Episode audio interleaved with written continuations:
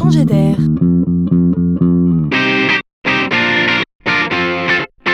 C'est la chronique de Laurent Collen. On en parle depuis quelques années déjà. Les voitures de demain seront autonomes. Nous serons donc bien amenés à devenir les futurs passagers de nos véhicules. Alors aujourd'hui, je viens vous pincer pour vous dire, ça y est, nous y sommes. Cette innovation qui nous paraît à peine réelle arrive. Dans ses usines et à grande échelle, le géant chinois Baidu a lancé la production des premiers minibus autonomes.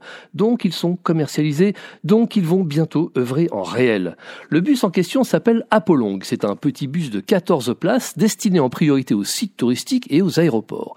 Demain, au Japon, il équipera des centrales nucléaires pour transporter les salariés à l'intérieur des sites industriels.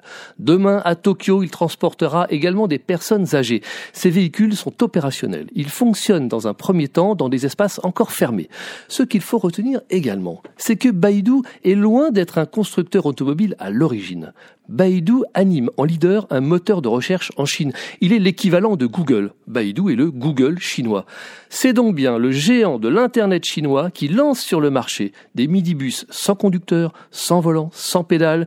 Ici, le rêve est devenu réalité. Le futur se conjugue au présent.